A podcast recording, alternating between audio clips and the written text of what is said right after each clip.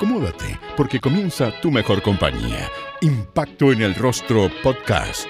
Es una invitación para conversar con nuestros artistas, analizar la actualidad, hablar sobre el teatro y recordar las teleseries, esas que aún están en tu corazón.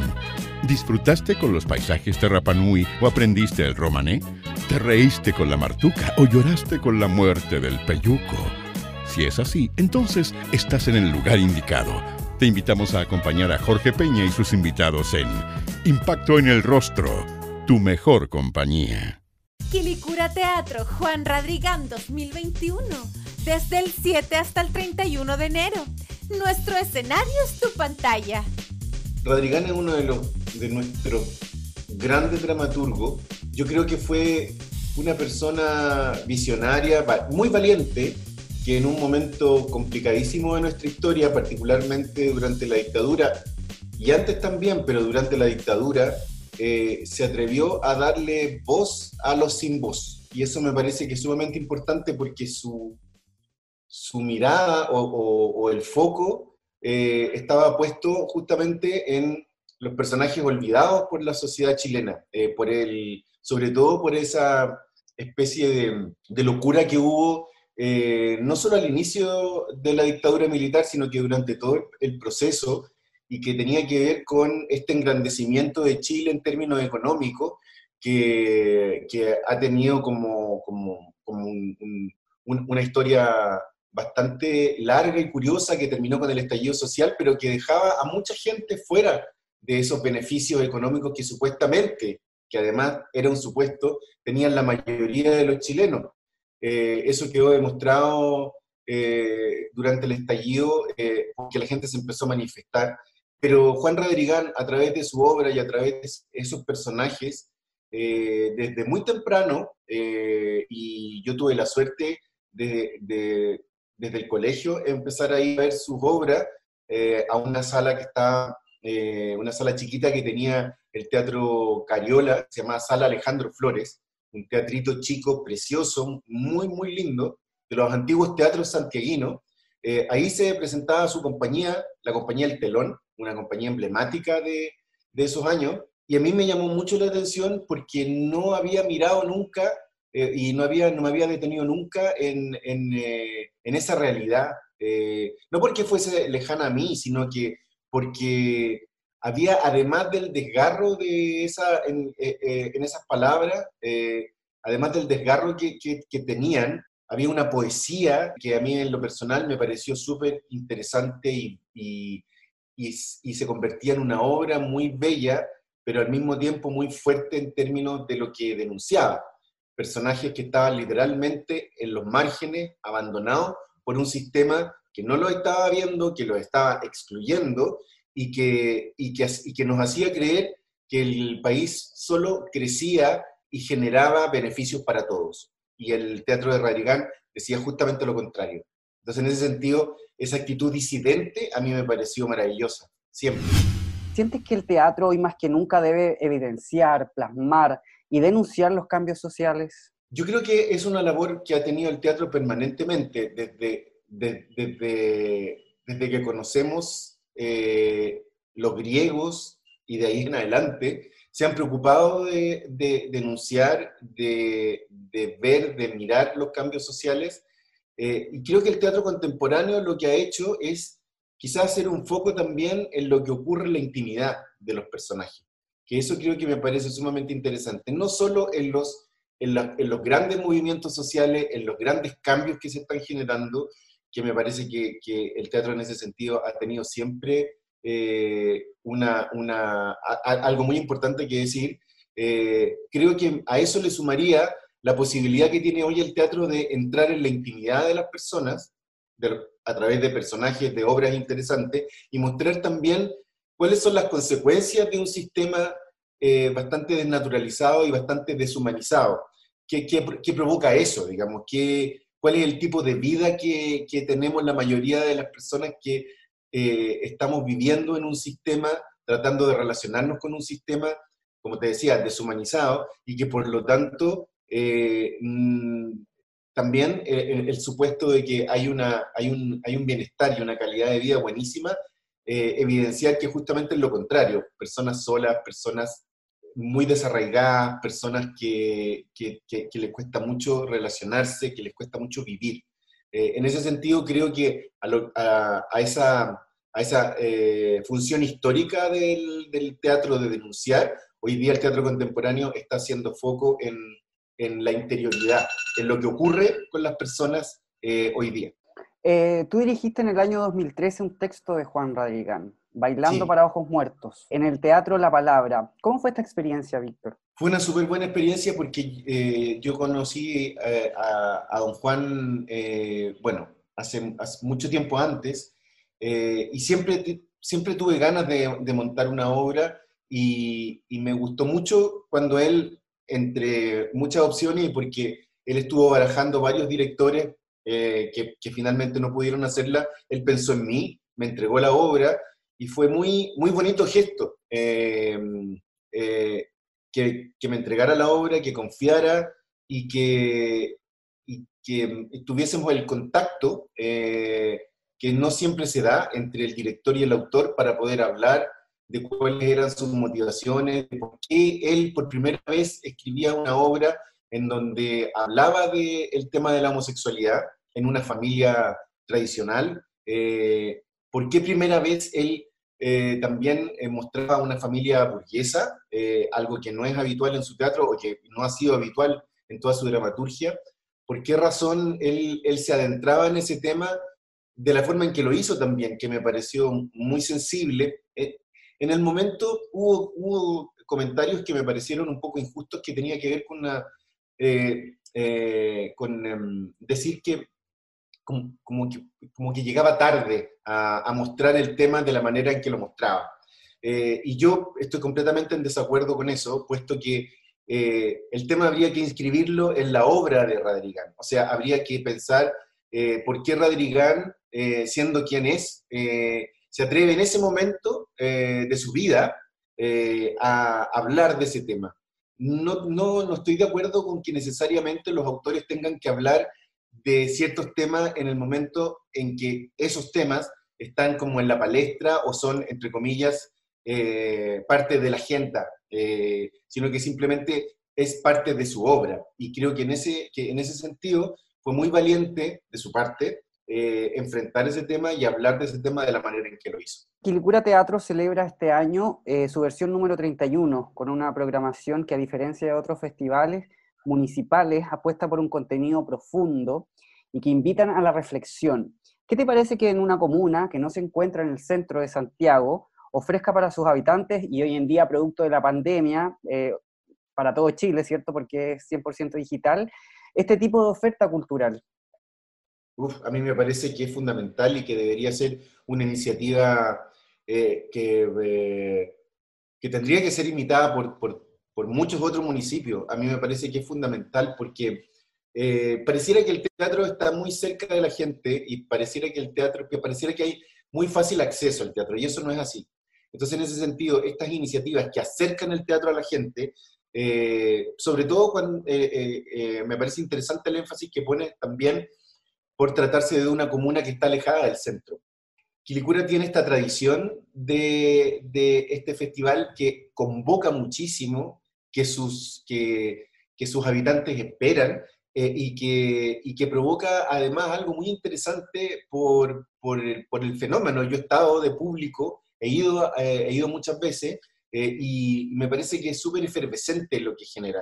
Que justamente el teatro y, y los contenidos que se transmiten movilizan ideas, reflexión, y eso me parece que hoy en día es fundamental. Entonces, sin duda, me parece una, y, y, la, lo digital hoy, producto de la pandemia, y el alcance que eso tiene eh, me parece maravilloso eh, y espero que eso genere que otras comunas que probablemente podrían reacomodar sus recursos, porque siempre se habla de los recursos para poder generar esta situación, pero si una comuna como Quilicura, que no es de las comunas más ricas de Chile, obviamente, hace, eh, tiene una iniciativa sostenida en el tiempo como esta, ¿por qué razón otras, que incluso son eh, objetivamente eh, comunas con más recursos no podrían hacerlo. Espero que sea una iniciativa que se, que se multiplique. Y el ejemplo está aquí y es un ejemplo maravilloso.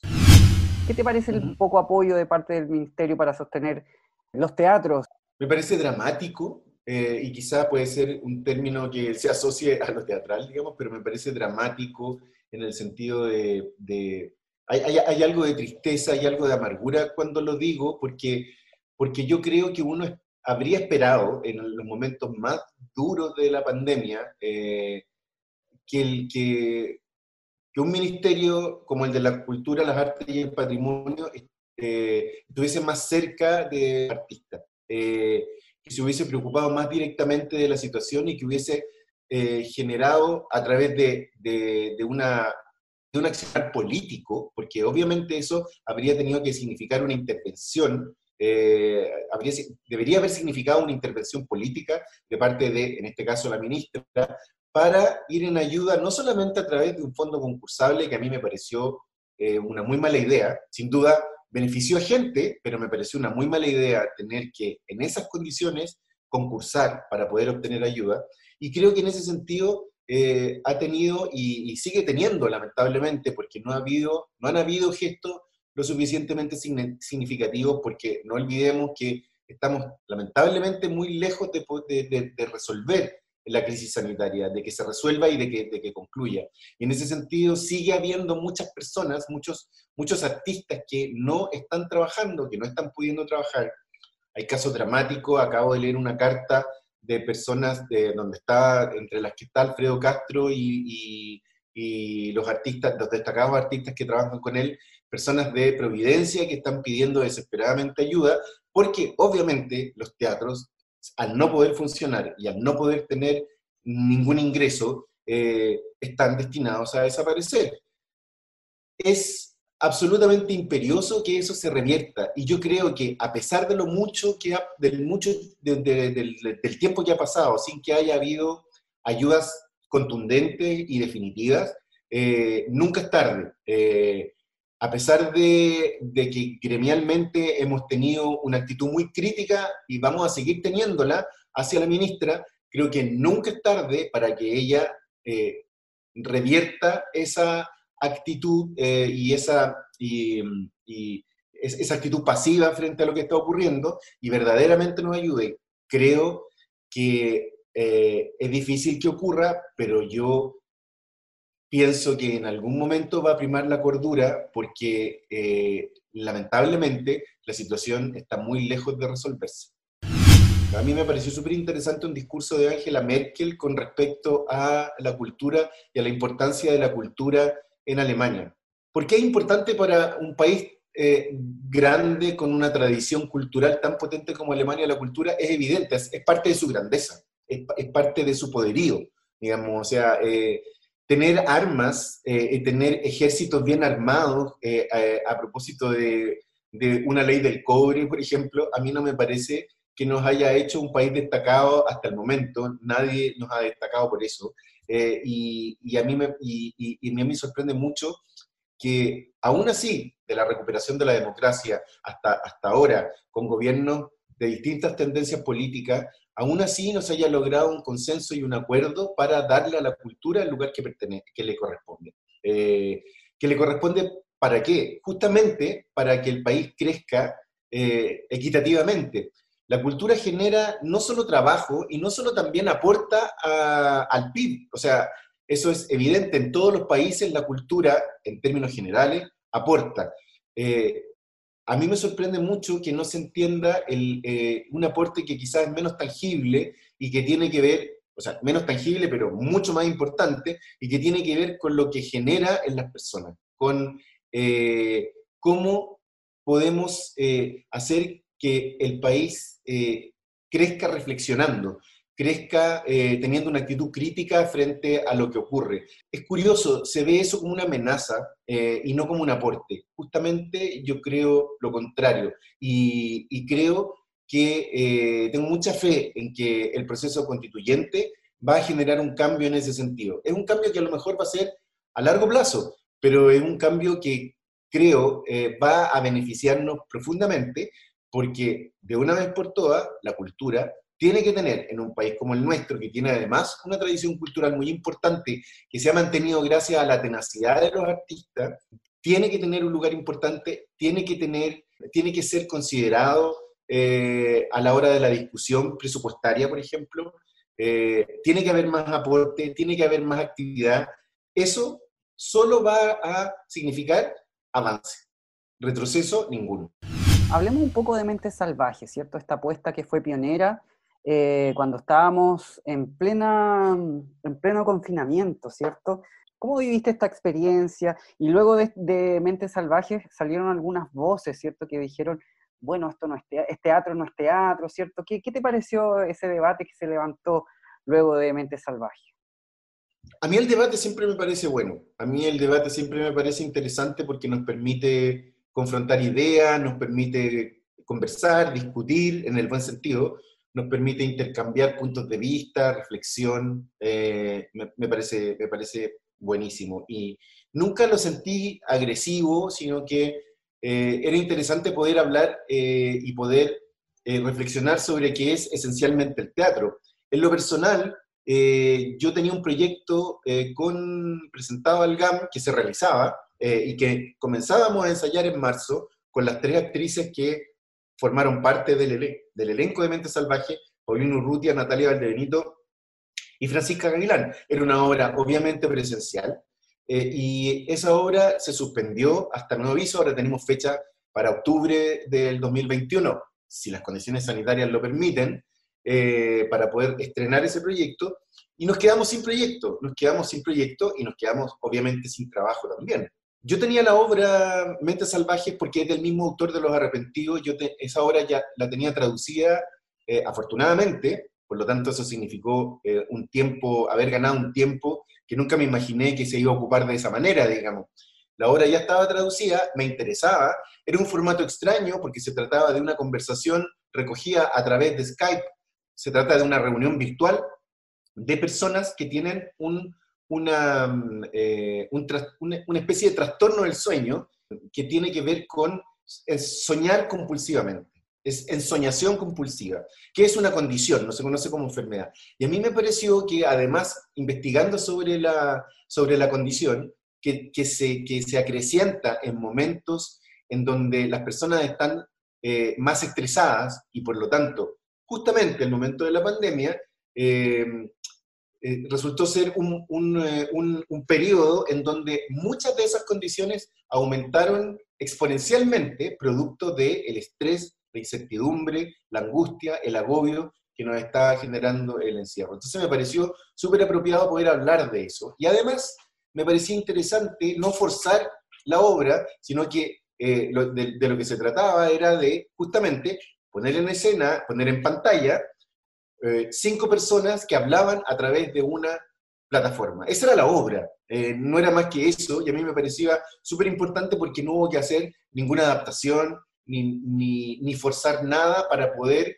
eh, casi como de manera un poco antojadiza o, o, quizá oportunista, poder presentar la obra, sino que era tal cual como había sido escrita y tal cual como, como, como, como la concibió el autor. Lo otro interesante es que la posibilidad justamente del Zoom y de poder ensayarla, que también fue extraño, digamos, partir, no estamos, nadie estaba acostumbrado a ensayarla a través de una plataforma, pero también nos permitió que el autor, desde una residencia en Francia, en ese momento a él lo pilló la cuarentena y tuvo que hacer cuarentena en Francia, donde estaba escribiendo en París, donde estaba escribiendo una obra, que asistiera a los ensayos y que opinara sobre el trabajo que estábamos haciendo, algo que obviamente habría sido imposible por la distancia. Entonces empezaron a sumarse muchas cosas positivas dentro de todo ese clima tremendo, lamentable y, agobiante, eh, pero además de,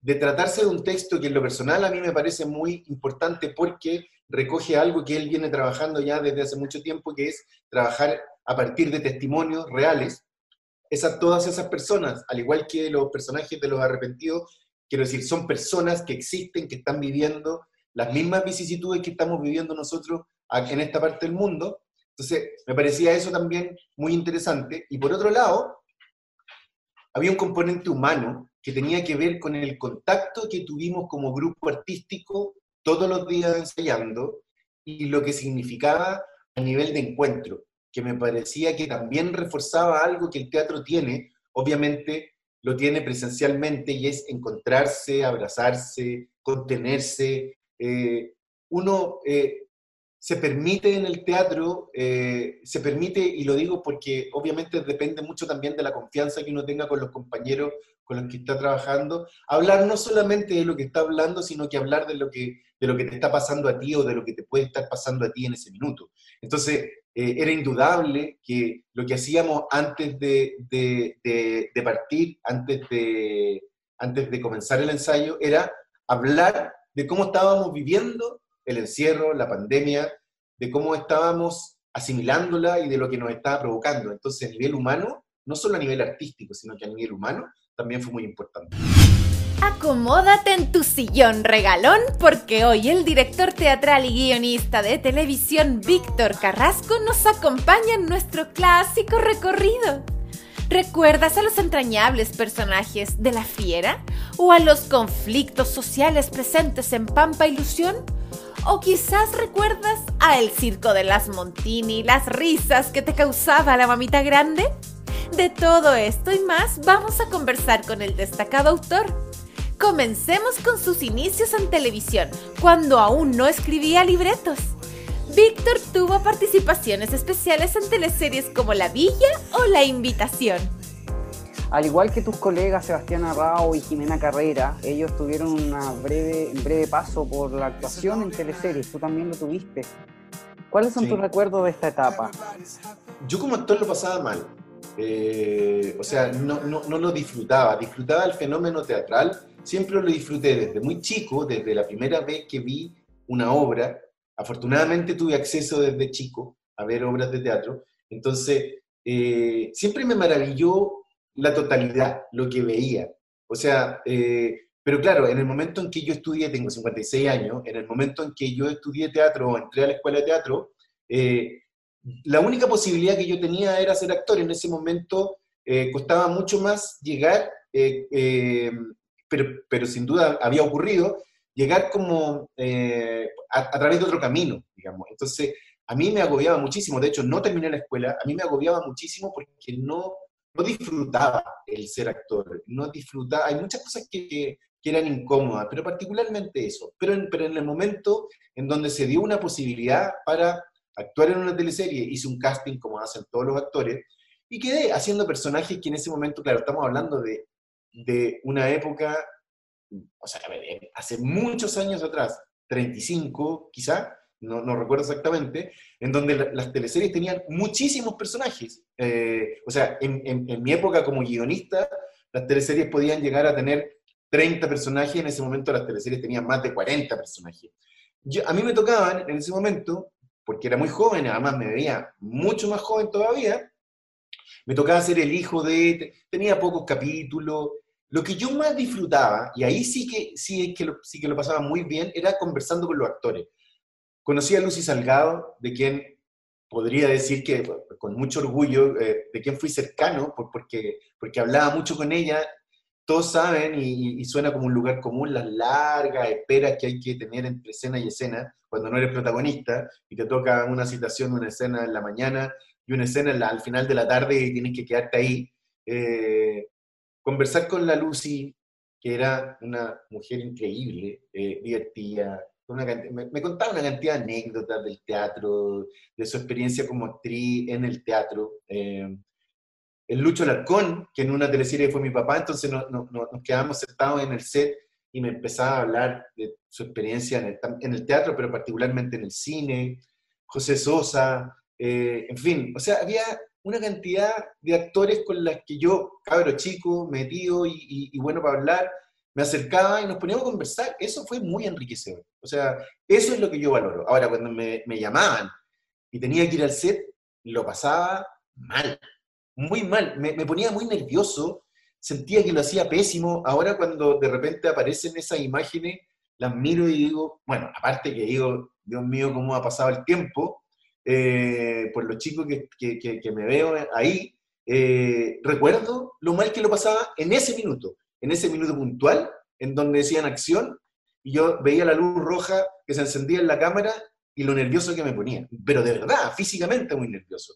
Pero después venía todo lo otro, que prácticamente era eh, más tiempo conversando, más tiempo riéndome y más tiempo escuchando de esas experiencias maravillosas. Yo creo que eso es algo que hay que mantener siempre muy presente. Esos grandes actores tienen mucho que decir, hoy día también. O sea, eh, creo que hay una distancia eh, hoy día que es mucho mayor entre la gente joven, las generaciones jóvenes y esos grandes actores. A mí me gusta mucho cuando hay elenco en donde se juntan.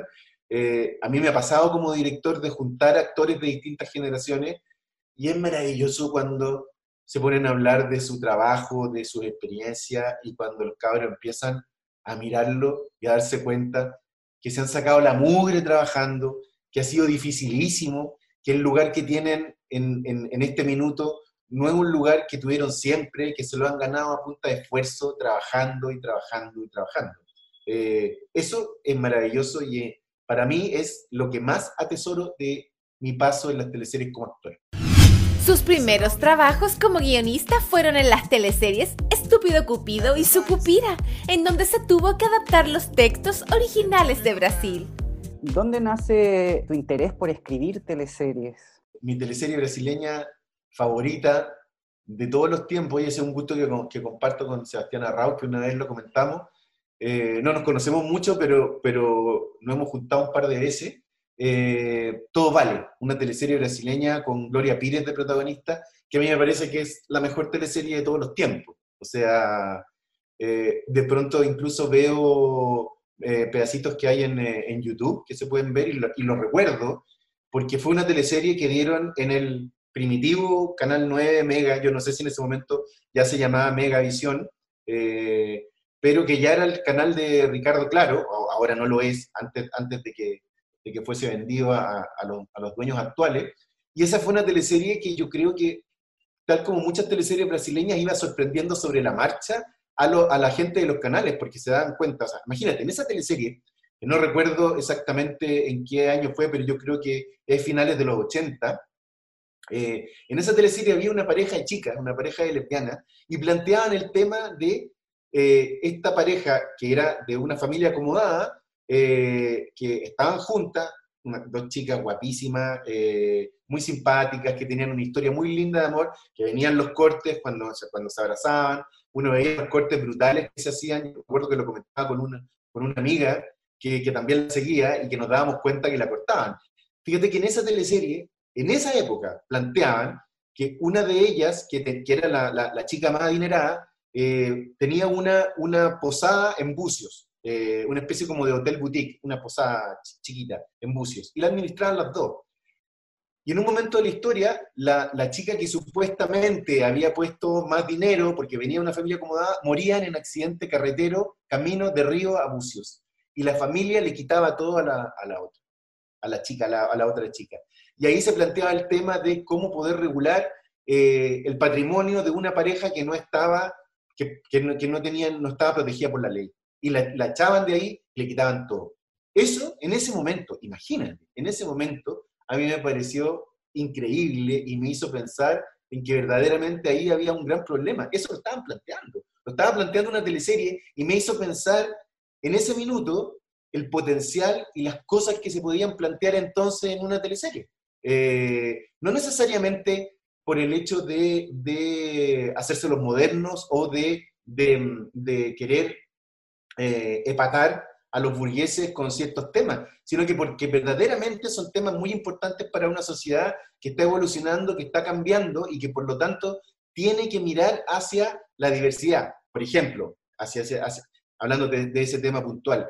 Entonces, esa teleserie a mí me hizo pensar que las teleseries podían hablar de temas importantes. Eh, esa fue la primera vez que lo pensé, porque las anteriores, y desde chico, como creo que mucha gente claro, la tele estaba prendida en la casa y me acuerdo que, por la edad que tengo, mi mamá podría haber visto Nino o simplemente María o Muchacha Italiana viene a casarse, teleseries, eh, o las teleseries venezolanas, esas son teleseries de Televisa, eh, que se daban mucho en Chile en todo el día, o las teleseries venezolanas, que también se daban mucho en Chile, y que yo no veía, no veía regularmente, pero sí estaba la tele como, como, como una presencia, como uno más en la casa, y que a cierta hora del día esa teleserie estaba ahí. Entonces, pero no me parecía curiosamente, no me llamaban poderosamente la atención porque no, no, no me sentaba a mirarla. O sea, no, no, no. Como niño tenía otra, otra, obviamente otros intereses. Esta me pasó que me, me interesó y la vi y la seguí capítulo a capítulo hasta que terminó. Y la iban subiendo de horario. O sea, con, con esta amiga que, que, que, que, después también resultó que trabajar en la televisión, pero en, en otra área, en un área de gestión, eh, en TVN también, eh, siempre comentábamos eso, porque nos, dábamos, nos daba risa que finalmente la teleserie terminó antes de las palabras al cierre, o sea, ya la teleserie iba avanzando en el horario, porque verdaderamente, seguramente no querían sacarla, pero se convertía en un gran problema porque trataba temas interesantes. ¿Cómo llegaste a Estúpido Cupido, tu primera teleserie, como guionista? Mira, tuve la suerte, tuve la suerte de ser llamado a una selección. Se hizo una selección, una prueba, eh, y luego de esa prueba quedé. Eh, y me llamaron para formar parte de ese equipo que obviamente fue sumamente importante porque yo aprendí en la práctica lo que era escribir una teleserie. O sea, eso que cuesta tanto, eh, que es tan difícil y que sigue siendo hoy día tan difícil y que, y que sigue siendo un problema porque, porque hay mucha gente muy talentosa que quiere escribir teleserie y que no tiene la oportunidad de hacerlo. En ese momento necesitaba, se necesitaba más gente y por mi vinculación con las teleseries, eh, eh, no solo como actor, sino que entre, entre este, esta breve pasada como actor, eh, yo fui a pedir trabajo de nuevo como, como, guionista porque había hecho un taller de, guiones con Antonio Escármeta y no me dieron trabajo como guionista, pero sí lo que, lo que hacía era resumir los capítulos de teleseries brasileñas. Entonces yo me iba a la casa con unas cajas llenas de, de guiones de teleseries brasileñas, que en ese momento TVN compraba, bueno, Canal 13 también, compraban muchas teleseries brasileñas que se adaptaban. Entonces los escritores necesitaban resúmenes de los capítulos para saber qué cosas servían y qué cosas no. Entonces yo tenía que leer de repente 300 capítulos, porque, porque las teleseries en Brasil se iban alargando, no sé cómo será ahora, pero se iban alargando dependiendo del éxito o quedaban en un, en, en, en, eh, quedaban más, o eran más cortas si las teleseries no funcionaban bien porque inmediatamente venía otra. Entonces yo tenía que hacer esos resúmenes y esos resúmenes también de alguna manera me llevaron a conocer el formato desde otro lugar, desde la lectura. Eh, pero sin duda fue el trabajo práctico que hice ahí en el grupo que comandaba Jorge Marchán, lo que para mí fue determinante. O sea, ahí entendí. El Estúpido Cupido y su Cupira fueron teleseries originales de Brasil. Para los que no saben, ¿qué significa realmente este trabajo de adaptación? O sea, una de las cosas que yo recuerdo particularmente era eh, el trabajo que tenía que hacer Jorge Marchán en Estúpido Cupido para poder no adaptar, sino que de alguna manera traer la historia a la realidad chilena y muchas veces eh, hacer una nueva historia a partir de un original. Eso eso fue lo que hizo Jorge Marchán con eh, Estúpido Cupido eh, en ese minuto, porque, claro, muchas personas creían que era simplemente decir, si las teleseries brasileñas son tan buenas, eh, solo basta entonces traducirla y pasarle el libreto al, actor. Nada, nada de eso. O sea, es era fundamental en ese minuto y, yo me daba cuenta porque leíamos, obviamente, los capítulos originales para, para sacar Jorge, en ese caso, eh, sacar las cosas que eran eh, las más importantes, pero obviamente ahí, desde ese lugar, desde el lugar del jefe del equipo, era muy importante que eh, él abriera la historia hacia, otro, hacia otros frentes y que por lo tanto encontrara otras resonancias y le diera a la historia otro, otro tinte, otro color, para que fuera una historia que se reconociera acá. Entonces, eso, haber visto eso y, y la dificultad enorme que eso significaba, eh, porque idiosincráticamente somos muy distintos. Entonces, eh, muchas cosas de las que ocurren en las teleseries brasileñas no necesariamente, eh, desde el punto de vista de lo que, de lo que viven los personajes, y ahí en, en, ese caso era muy evidente, no necesariamente ocurrían acá.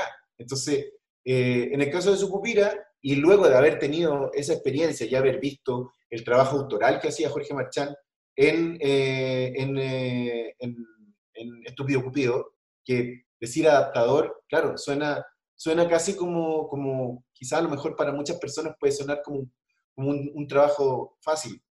Todo lo contrario, era un trabajo sumamente difícil eh, y muy complejo. En Sucupira fue exactamente lo mismo. Sucupira, que si no me equivoco, el título es El Bien Amado, eh, fue la última teleserie brasileña que el canal había comprado.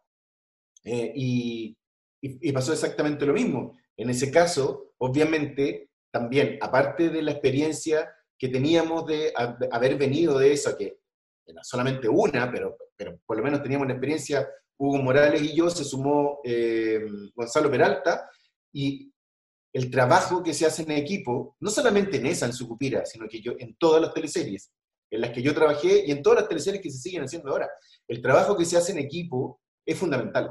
O sea, eso es, eh, eso es lo, que, lo que le da un sello, lo que le da, porque es un trabajo diario, permanente, de intercambio, de conversar. No es que alguien diga esto se hace así y los demás digan, ah, perfecto, yo lo hago. Por lo menos en todas las teleseries en las que yo trabajaba, el equipo estaba siempre presente, estaba siempre opinando, siempre hablando, siempre aportando, y desde, desde, ese punto de vista, y porque las teleseries en general, no solo, no solo a partir de los equipos de guionistas, sino que todo es un trabajo colectivo gigante y, y, tiene que estar muy bien, muy bien armado por un director y por un, un buen productor ejecutivo, pero, pero si partimos de la base de, del guion, ese equipo es fundamental para que ese guion ese, ese guion funcione bien. No basta con una buena idea. Una buena idea es solo eso, una buena idea. El desarrollo de esa cantidad de capítulos depende de un equipo.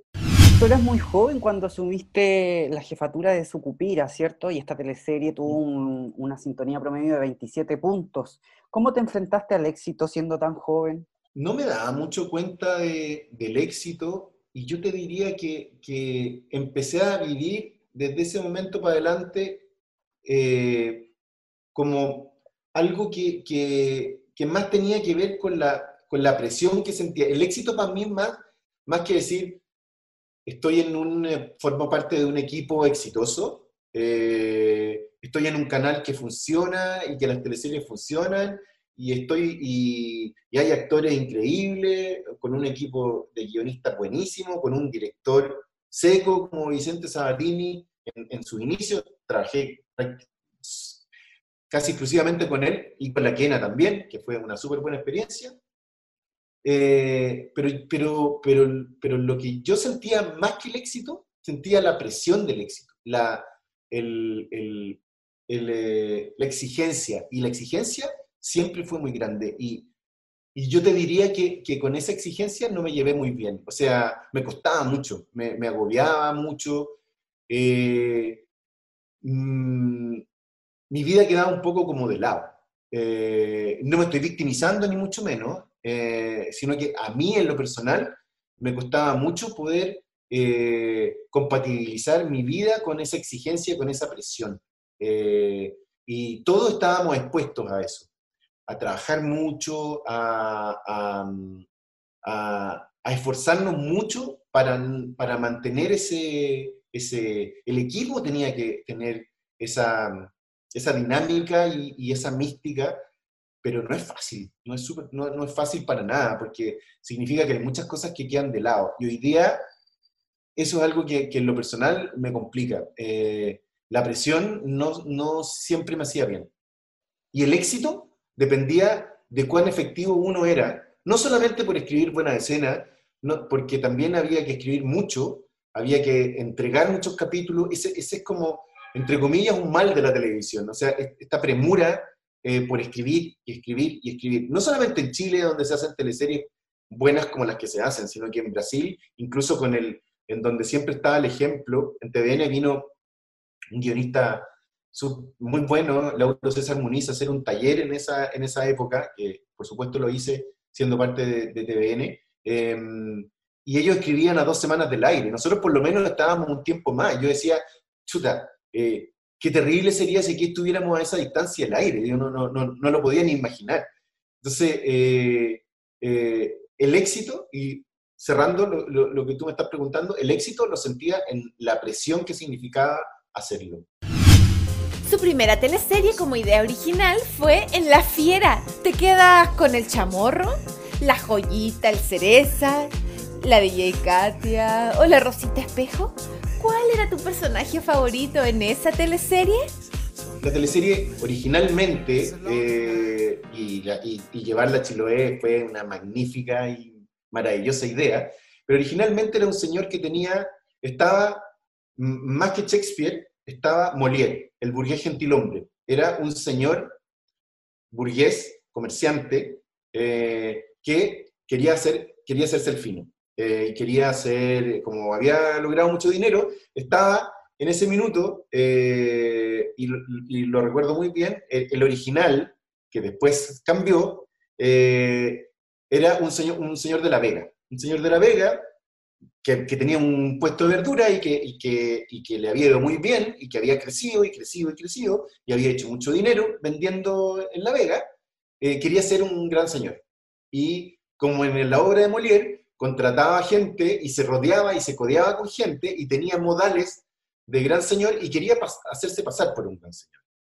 Cuando, cuando empezamos a trabajar la historia, apareció la idea de que las hijas, eh, una de ellas fuese una, eh, una, una, mujer indomable, eh, una mujer, y en ese sentido, creo que también en ese minuto lo que significó adecuar la historia, porque las hijas estaban en el, en el original, pero introducir ese elemento y potenciar esa, esa hija con la importancia además que tienen en las teleseries siempre los protagonistas, o sea, en Chile, en Brasil, en México, eh, las figuras son muy importantes a la hora de desarrollar un proyecto. O sea, eh, proyectos casi se hacen en torno a una figura. No quiero decir que esta teleserie se la haya escrito a la Claudia Girolamo, que por lo demás es una de nuestras grandes actrices, con la que yo además he tenido la suerte de trabajar en el teatro, y es una tremenda, tremenda actriz.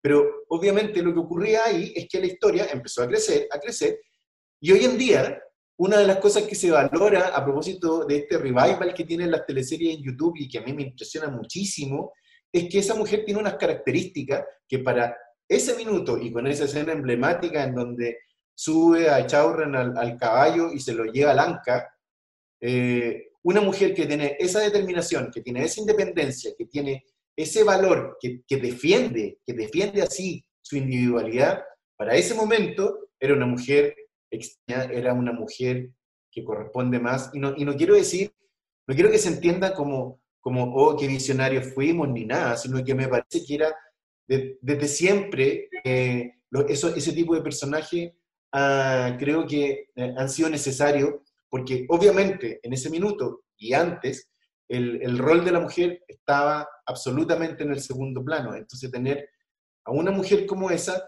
se convertía en la fantasía entonces de muchas otras mujeres que eh, estaban seguras que podían lograr eso y que, y que, las, y, que habían dificultades eh, tremendas como para poder hacerlo. Entonces, otra vez, un equipo de guionistas fantástico, fantástico, donde estaba Cabrera, Alejandro, Larisa Contreras René Arco, eh, un guionista lamentablemente fallecido, eh, y yo logramos darle también como equipo eh, y sumarnos al trabajo de un maravilloso equipo de actores y de producción y nuevamente la realización de, de, Vicente. Se generaba una, había una sincronía ahí, había, había una sinergia tan grande que, que era muy, muy potente, muy interesante. y yo creo que esa idea de traer eh, historias teatrales eh, que los brasileños han hecho muchísimo también, eh, que los ingleses a través de sus series también han hecho. a mí me parece, en lo personal, satisfacía además un, deseo que tenía de no nunca dejar de lado el teatro, porque además, con mucha dificultad, pero lo hacía, y porque era más, joven, obviamente, Luego de escribir durante muchas horas en el día, en la noche estaba ensayando teatro eh, y, era una manera muy gozosa también de poder, a pesar de la presión que siempre existió, la que mencionaba antes, que siempre existía, eh, ir contra el tiempo, estar, estar, estar, estar un poquito agobiado por los, por los tiempos, eh, lo que significa que a veces uno sufría un poco porque sentía que descuidaba ciertas cosas por la premura, pero, pero estar apoyado por un equipo como el que eh, existía en ese minuto eh, y con una historia de esas características, era simplemente un, un, placer, o sea, era, era, era, muy entretenido. Víctor, en la pasada franja eh, del plebiscito, em, la fiera estuvo súper presente con estos personajes, ¿cierto? Que revivieron algunos actores. Estuvo Alfredo Castro con su recordado Ernesto, estuvo Amparo Noguera con Rosita Espejo, también estuvo Tamara Costa con DJ Katia. Eh, ¿Cómo fue para ti verlos en el presente? Sabes que yo lo disfruto mucho. A mí me pasa que, que es que de repente con todo este, lo que te mencionaba antes, con todo el revival de, la, de las teleseries en, en, YouTube, y cuando, cuando, cuando los vi en la franja, aparte de que son muy divertidos y, y eso que el derroche y, y, DJ Katia y la Rosita, y todas las cosas que quedaron y todas las cosas que recuerdan y, toda la gente, y todas las cosas que hoy día la gente valora, a mí me, me, me provoca, me, provoca una especie de satisfacción, pero que tiene que ver con algo que, que fue hecho hace tiempo, o sea, eh, que, que, que, que, que tiene un valor también porque fue hecho en un momento importante. Eh, hoy día lo, lo, lo, lo, miro con distancia igual. Siento que ahora ya es de la gente y eso, hasta yo mismo soy un espectador de lo que veo porque hay muchas cosas que obviamente no recuerdo y que al verlas, al, al verlas no es que las vea de nuevo, sino que casi las estoy viendo por primera vez y las disfruto y, me parece interesante que eso ocurra, pero, pero no lo vivo como muy en el presente ni tampoco como muy desde el ego diciendo yo estuve ahí, eh, yo fui parte de eso. Sí, hay, hay orgullo por el trabajo que hicimos, eh, pero, pero, pero también por, por, lo teatral y creo que eso ha ido cambiando en, mí con, con, el paso del tiempo y con los años, la vejez y la reflexión y todo lo demás. Eso es un, es un orgullo colectivo, es un, es un, trabajo, los actores aportaban muchísimo también, sin duda, siempre. Entonces era algo que se construía eh, sumando partes y sumando talentos e intereses. Entonces, lo, lo veo desde ahí. Eh, no desde, no, y te lo digo muy sinceramente, no desde yo hice eso, yo lo escribí, eh, porque yo fui parte de eso. ¿Te hubiese gustado escribir una escena en donde los protagonistas eh, se dieran un beso en la escena final? Siempre, siempre quise escribir la escena del beso final. y siempre lo discutíamos con Vicente él tenía la idea de dejar eso como suspendido, pero fíjate que la otra vez alguien me comentó a propósito de las características de, algo que se lee hoy día. En ese minuto yo no lo leía así, pero me llamó la atención porque, bueno, las cosas tienen, tienen una, una reinterpretación, las obras tienen una reinterpretación, y yo creo que La Fiera hoy, hoy tiene una reinterpretación, y hoy se mira a Catalina Chamorro desde una perspectiva feminista y eso me parece fantástico. Hoy día se lee eh, de otra manera, se lee, ella va a dar ese beso cuando ella lo estime conveniente. Ella va a tomar esa iniciativa cuando ella lo estime conveniente. Y ese momento no lo vamos a ver. Ese momento va a quedar, o sea, va, va a ocurrir en la fantasía de los espectadores. En esos tiempos en donde uno quería como cerrar la historia, o yo quería como cerrar la historia, claro, discutíamos sobre eso. Eh, pero me parece más interesante la visión actual, fíjate. Y por eso te digo que no me conecto con eso, ni reclamo contra eso, ni, ni me parece que... Eh, ni tampoco, me, ni, tampoco ni tampoco recuerdo las, o sea, no, no te las podría decir, las dificultades que tuve, pero, pero sí hubo dificultades de repente para poder entenderse, porque veo hoy día y visto desde, desde hoy, leyendo los comentarios que genera hoy, eh, me parece súper interesante y soy un, como un, un, lector más, soy como un, un televidente más, un, uno más que está mirando y que, y que se entretiene con, con, eso que hoy día tiene otra lectura completamente distinta. Sobre todo porque pasa, ha pasado mucho tiempo. Entonces, como, como que las disfruto desde ese lugar. Lo único que, me gustaría y que no tiene nada que ver con, Alfredo Castro, la Tamara Costa, la Amparo Noguera, personas, y la Claudia y Vicente, es que creo que nosotros como guionistas deberíamos recibir un, porcentaje de lo que gana, eh, eh, lo que siguen ganando las teleseries, porque muchas de esas teleseries que se están retransmitiendo por YouTube tienen muchos avisadores Y eso significa dinero. Nosotros no estamos en esa cadena como guionistas. Y eso me parece injusto y eso me da un poquito de rabia porque creo que es justo eso, así de, simple y de concreto. Y perdón la redundancia, pero, pero me parece que debería ocurrir. Eh, eso es lo único que pienso cuando, cuando las veo. Pero más las disfruto que conectarme con que, pucha, eh, me están perjudicando, no sé qué. No, no, no, no tengo esa, no tengo una relación, eh, no, tengo una relación como traumática con respecto a, a, pesar de que recuerde lo de la presión eh, y, que, y que me provoque ciertos cosas, pero, pero, pero me, me, me complica más eso, pensar cómo eso se puede resolver, cómo eso puede cambiar. Porque los actores lo han logrado gracias a una organización fantástica que se llama Chile Actores y que los eh, defiende y que los representa de la mejor manera. Nosotros todavía no hemos logrado eso. Espero que alguna vez más adelante se logre, porque me parece que, que debe ser así. En el 2001 se hace cargo de Pampa Ilusión, catalogada por la crítica como la mejor de la época de oro de las teleseries chilenas. ¿La razón? su componente social en una historia que retrataba la plena lucha de clases ocurrida entre la burguesía y el proletariado en la oficina salitrera Humberston. Vicente Sabatini fue uno de nuestros primeros invitados al podcast y él nos contó que eh, él considera eh, a Pampa Ilusión como uno de sus mejores trabajos. Recordemos que esta historia eh, ponía en el tapete la explotación laboral, la discriminación, la prostitución, el racismo, el clasismo, el machismo, ¿cierto? Sobre todo en su protagonista, interpretado por Héctor Noyera. ¿Crees que esta producción de época fue el punto alto de todo este periodo, de esta época de oro?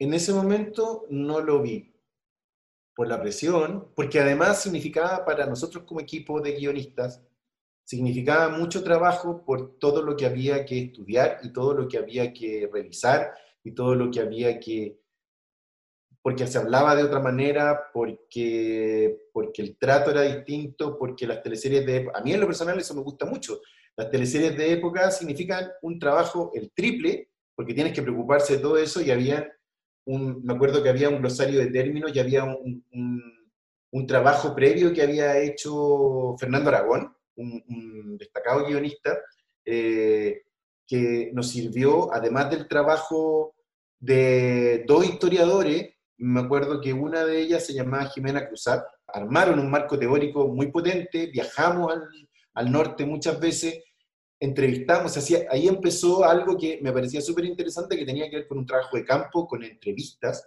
entrevistas a los descendientes y a personas que habían eh, sobrevivientes de la época de, las salitreras.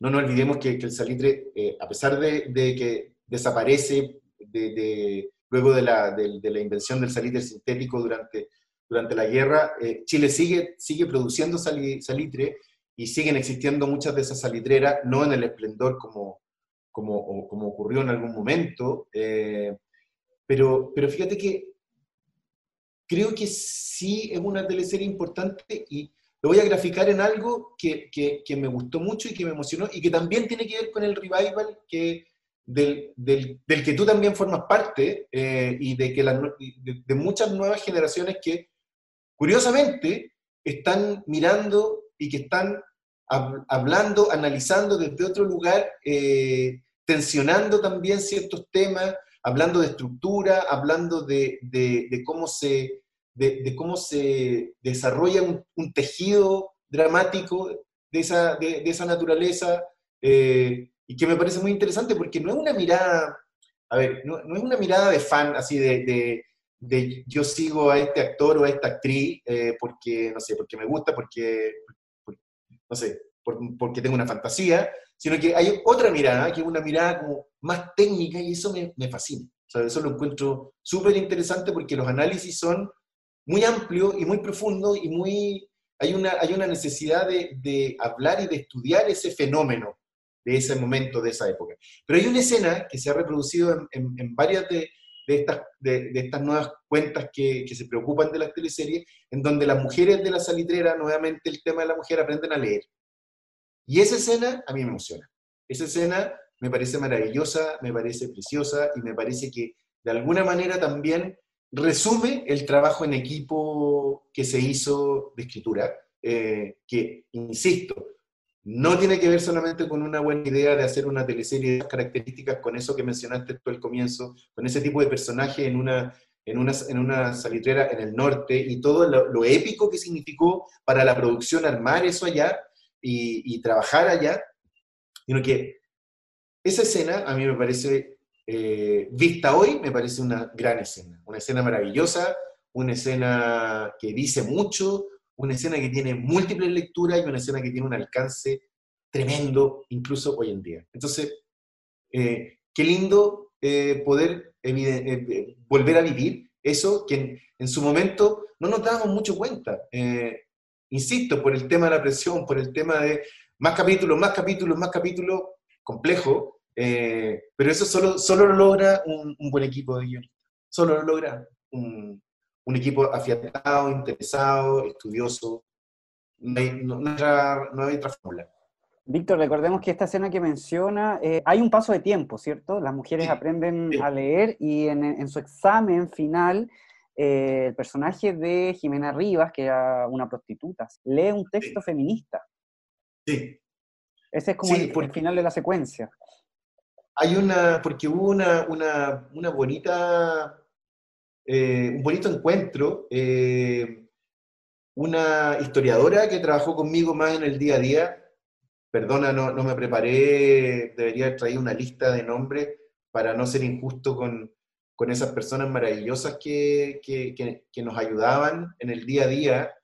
Eh, ella, ella, una historiadora que me habló de Belén de Zárraga, una feminista, que anduvo en, en, el norte concientizando, hablando del rol de la mujer, eh, rebelándose contra el patriarcado. Belén de Zárraga es muy importante en, el ideario eh, feminista. Y ella me habló de Belén de Zárraga y, Belén de Zárraga estuvo muy presente durante toda la, escritura de la teleserie. Eh, esos hallazgos eran maravillosos y, no solamente porque, porque no, no, ocurrían tan fortuitamente, sino que también había una muy buena disposición de parte de eh, no solo el canal, sino que Vicente, la producción, bueno, y, que nosotros pudiéramos proponer eso. Eh, yo creo que eso era súper importante. Había un, nivel de tolerancia, si tú quieres, eh, muy amplio con respecto a no, a no temerle a ideas, sino todo lo contrario, a lo importante que era. Y, eso me parece que, es un sello distintivo. Y concuerdo eh, Vicente se la jugaba mucho en, cada toma. Eh, ese grupo de actores también era muy importante. Eh, todo lo que se pudo hacer en, el teatro de Humberstone con, con, la compañía de teatro. de nuevo ahí, juntando el teatro. mucha de la gente que, que, que escribimos teleseries también estamos vinculadas de alguna u otra manera al teatro, entonces era era muy lindo e-, esas escenas. Me acuerdo que hay una, hay una escena también que se ha reproducido en donde, en donde, donde no pueden aplaudir, eh, porque están clandestinamente en el teatro viendo una obra que hablaba de la, no recuerdo el nombre, pero que hablaba de... ¿Perdón? Del salitre y de las injusticias que se cometían en, exactamente. en la salitrera una escena preciosa, una... Eh, Con pañuelos blancos, no aplaudían, pero... pañuelos blancos, exactamente. Bonito, bonito. O sea, eso solo puedes verlo hoy día, eh, solo significa placer y solo significa agradecimiento a, haber formado parte, como uno más, eh, de, un, de, un, equipo potente como los, los que hacían esas teleseries. Víctor, en Pampa Ilusión, la historia de amor central pasa a segundo plano y los conflictos sociales son los protagonistas. Eh, ¿El canal tuvo algún reparo cuando se presentó la idea? Recordemos que en su minuto un integrante del directorio de TVN criticó la historia y alabó la trama de Amores de Mercado, que fue la teleserie que vino ese año después de Pampa Ilusión, diciendo que la teleserie de época era muy dramática y que se necesitaba algo más de comedia. Eh, ¿Tuvieron algún problema, alguna presión por estar presentando abiertamente eh, una teleserie que tenía quizás tintes de izquierda? Es, difícil contestar eso porque yo creo que los problemas se los llevaba Vicente, que era la persona que, digo creo porque no podría asegurarlo, era la persona que tenía que ir y enfrentar al directorio. Eh, yo no, y ni el equipo de guionistas tampoco. Entonces, había algo muy eh, interesante en Vicente y en La Quena, pero ya que estamos hablando de Pampilusión, y eh, Vicente particularmente me mantenía completamente ajeno a eso. Nunca me dijo, nunca me frenó. Y por lo tanto, como equipo de guionistas, nunca estuvimos frenados para no tratar ciertos temas que, en, particularmente en Pampilusión, podrían ser complejos. Entonces, si los hubo, él lograba negociar, ahí se necesita una, una persona que sea capaz de negociar y capaz de entenderse con un directorio que ha sido siempre multipartidista y que en ese momento, obviamente, eh, defendía, como lo defiende hoy, intereses políticos. Eh, entonces yo, yo me enteré. Simplemente sospechaba que sí, habían, eh, sí había problemas, pero, pero así puntualmente nunca lo supe y agradezco mucho porque habría sido sumar otra presión tremenda que no, no, no tuvimos. Los cambios iban más por otro lado, fíjate, y la gente a lo mejor puede ser que los cambios eran si, cómo, se, cómo se llevaba adelante una, una relación, tenían más que ver con eso, porque lo otro tuvimos, si no, la teleserie no, no tendría eh, las características que se pueden observar incluso hoy, o el alcance que, que se puede observar incluso hoy. Eh, habría sido muy tibia, habría sido muy, eh, muy poco elocuente con respecto a cosas que eran eh, y, no olvidemos que el norte, eh, y Recabarren en el norte, fundador del, del, Partido Comunista, fue muy importante por el trabajo que hizo justamente defendiendo los derechos de los trabajadores. Entonces, si nosotros hubiésemos tocado tibiamente eso, habría sido muy aburrido y hoy día no creo que habría, no se estarían mirando de nuevo y no, y no resonaría. Eh, y eso creo que es como eh, muy elocuente. Inés Clark debía disfrazarse de hombre para entrar al círculo machista íntimo de su padre, ¿cierto? Algunas personas eh, consideraron y consideran, ya que pueden revisar la teleserie por YouTube, que el disfraz que usó Claudia Di Girolamo fue burdo. pero sin embargo, el trasfondo de la situación era potente, que las mujeres muchas veces deben comportarse como hombres para ser escuchadas. ¿Fue el disfraz finalmente una excusa para hablar de las injusticias de género? Totalmente, totalmente.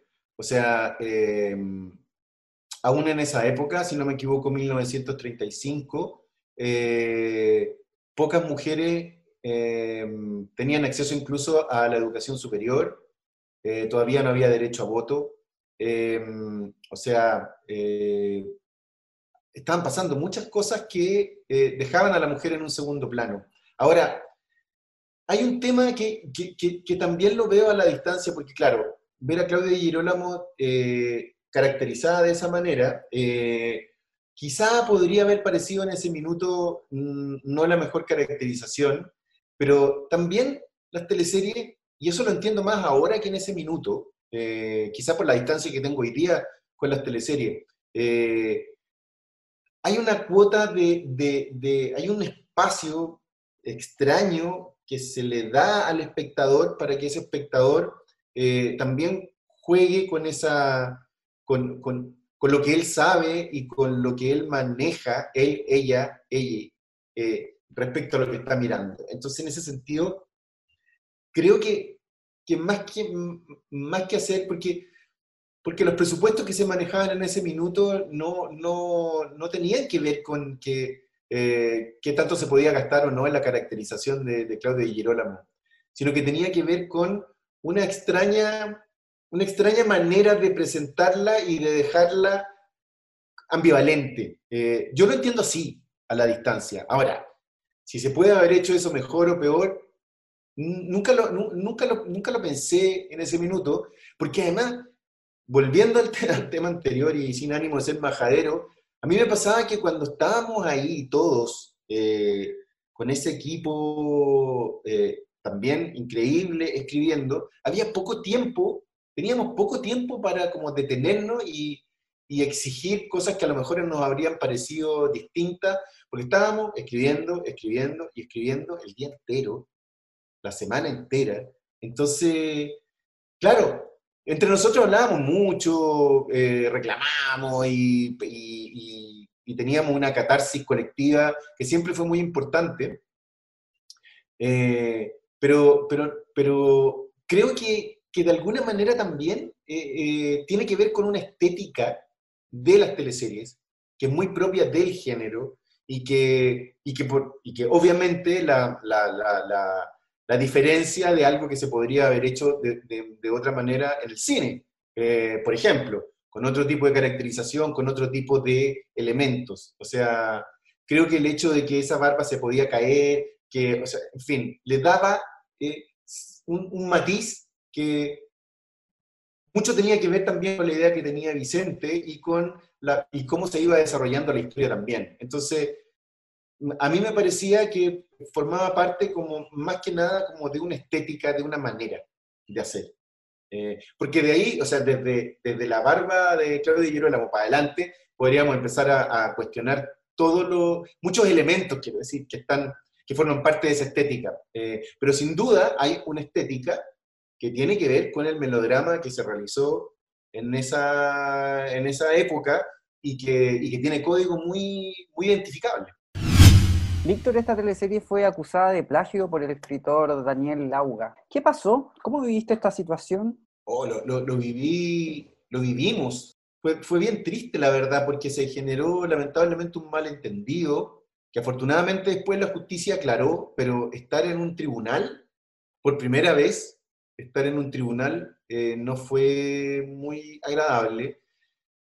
A ver, porque, y creo que ahí pasa, hay algo que es importante mencionar y, siempre lo, menciono, sobre todo con la gente que, que, que están eh, intentando escribir teleseries. Yo creo que siempre uno tiene que inscribir sus ideas.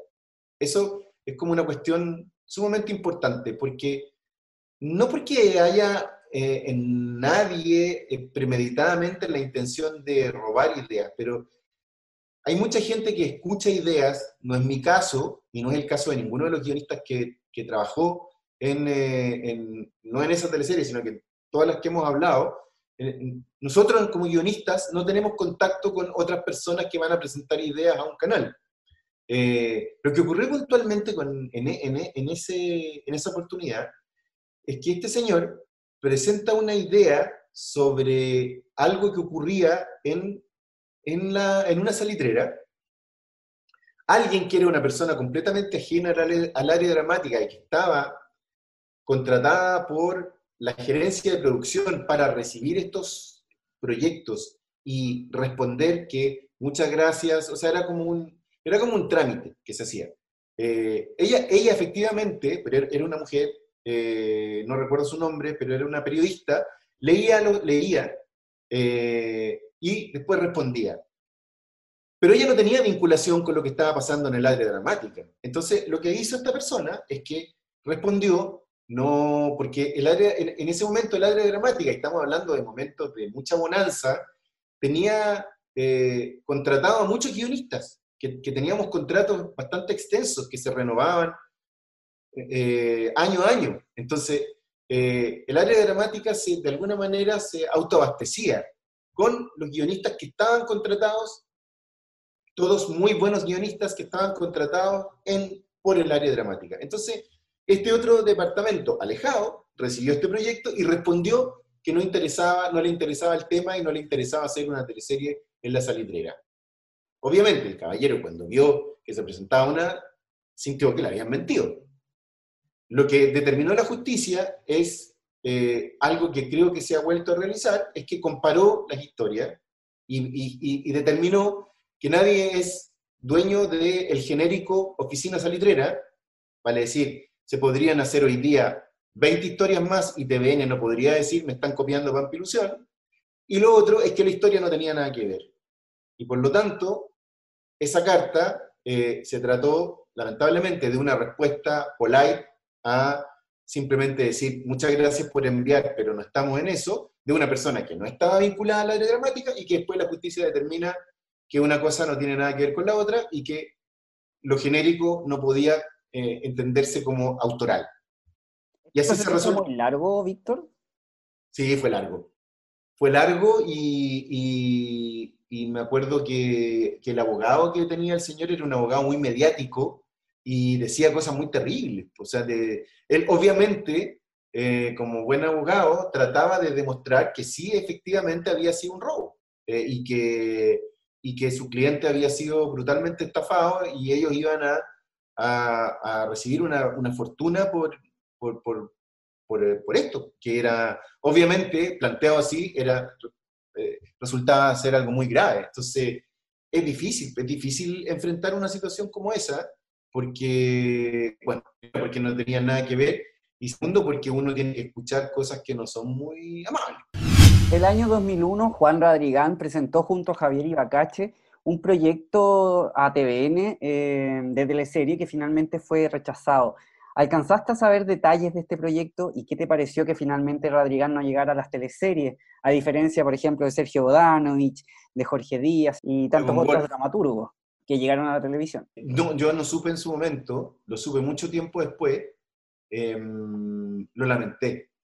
Lo lamenté muchísimo porque, o sea, no me cabe pero ninguna duda, eh, sin conocer el proyecto, sin, eh, sin haberlo leído, no me cabe ninguna duda que algo en lo que participa, en lo que participaba Juan Radrigán, y en este caso junto a Javier Ibacache, debe haber sido un excelente proyecto. Eh, desconozco completamente, incluso tiempo después, me acuerdo que me comentó don Juan, pero no recuerdo exactamente el tema, sé que ocurría en el sur de Chile, eso sí recuerdo, eh, y lo lamento profundamente porque yo creo que se escapaba a una, por lo que recuerdo, y ahora que tú lo mencionas, eh, creo que escapaba como a una tendencia que tenía que ver con teleseries, aún fuera de Santiago, pero teleseries que siempre conservaban algo de lo urbano eh, y, que, y que de alguna manera eh,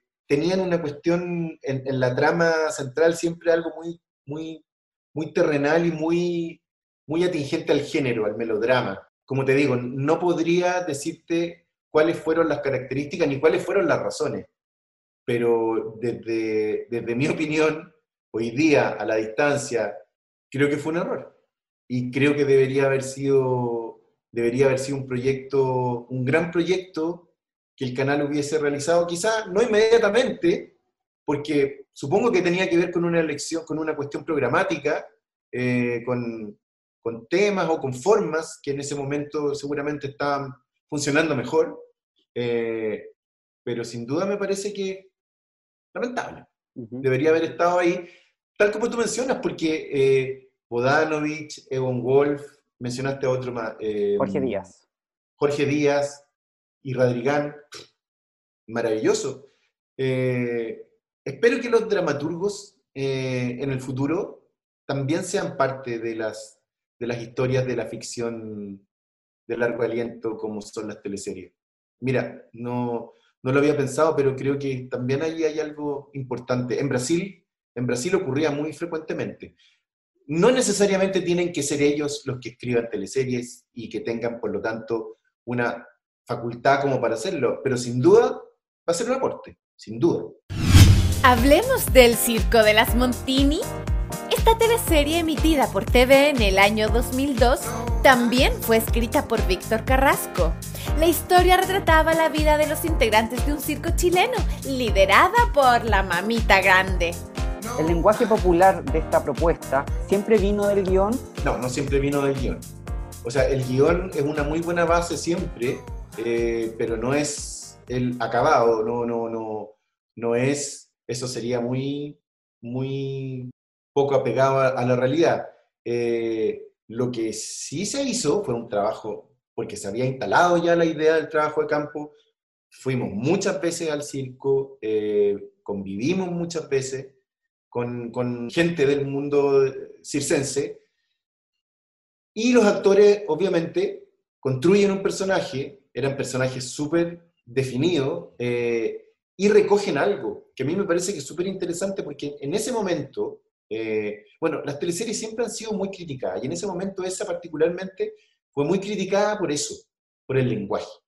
Hoy en día, en donde eh, el Circo de las Montini de nuevo eh, interesa a mucha gente, eh, nosotros al escuchar eso nos damos cuenta que ese, esa manera de hablar es una, una, de, una, una manera legítima de hablar, que no tiene que ver con caricaturizar ni con ridiculizar, sino que tiene que ver con un, recoger algo y, y, expresarlo y darle una forma. entonces, en ese sentido, creo que hay un, había un sesgo clasista en el comentario y en la crítica en su momento, en el momento en donde, se, en donde eso se dijo muchas veces, eh, incluso por el mundo del circo, incluso por el mundo del, del, circo, no se sintió bien representado, no solamente por eso, sino que porque, porque les molestó que, que uno de los personajes eh, fuera portador del VIH, eh, en, un, en un momento además donde poco se hablaba de eso, ni siquiera las campañas